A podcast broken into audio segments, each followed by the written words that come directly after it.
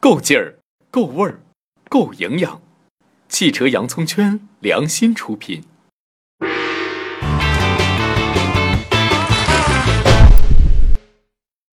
各位小伙伴，好久不见！今天的新车挖掘机节目给大家带来的是一个来自美国的猛男——福特全新野马，看上去就很帅，有木有？而这台车也是亮点颇多的。首先来挖一挖第一点，野马的车型历史。话说野马这个品牌至今已经有五十多年历史，可以说夹杂着与生俱来的美国国民车气质。你可以在美国的大街小巷看到带小孩的妇女、学生，甚至老人开着各种年代的野马。追溯到五十年前，二战刚结束后，直线加速赛在美国非常盛行，而大多数能参加比赛的肌肉车都比较昂贵。随后，福特的设计部门就计划了野马这款车型，它要满足四个要求：一、拥有时尚外观；二、价格平易近人；三是紧凑型的轿跑车；四、车辆性能需要强劲。之后的结果也令人满意。野马在今后的几十年里，一直都作为美国人的明星车型。时至今日，第六代野马出现在我们面前，它仍然没有让我们失望。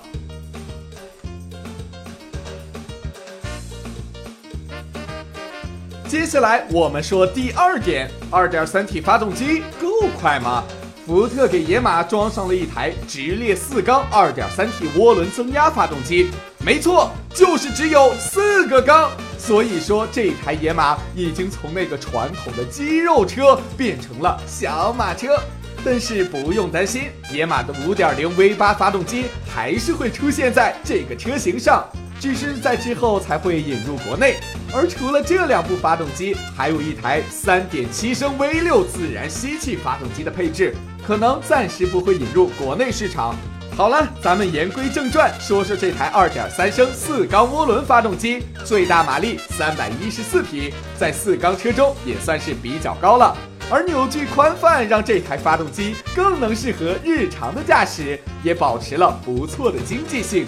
另外提一句，这台增压发动机绝对不调时，只用添加92号汽油，所以可别小看这台小马车，它的动力还是比较强悍的。第三点，换装多连杆独立悬挂。在之前，包括野马在内的传统美式大马力后驱车，基本都是用整体桥式后悬架的，结构简单，但是非常结实。为什么美式肌肉要用这个呢？之前也说过了，他们生来就爱跑直线加速赛，又是后驱车，所以需要后悬挂承载力更强，能撑得住那些大 V8 发动机传递的大扭矩。不过，随着制造技术的提升，以及更加注重城市驾驶感受，这次的野马后悬挂改成了多连杆独立悬挂。操控确实变得轻盈了，舒适度也有所提升。看来这台野马不再那么不羁，而是懂得了市场。现在你要不是个独立悬挂，你都不好意思跟人打招呼呢。不过，对于热爱传统美式肌肉车的小伙伴们来说，悬挂的改变确实变味儿了。下面是最后一点，细节改变命运。首先说说外观，无论是犀利的车灯设计，还是发动机盖上隆起的线条，给人感觉相对上一代更加的细腻，没有了老款的那种粗犷感。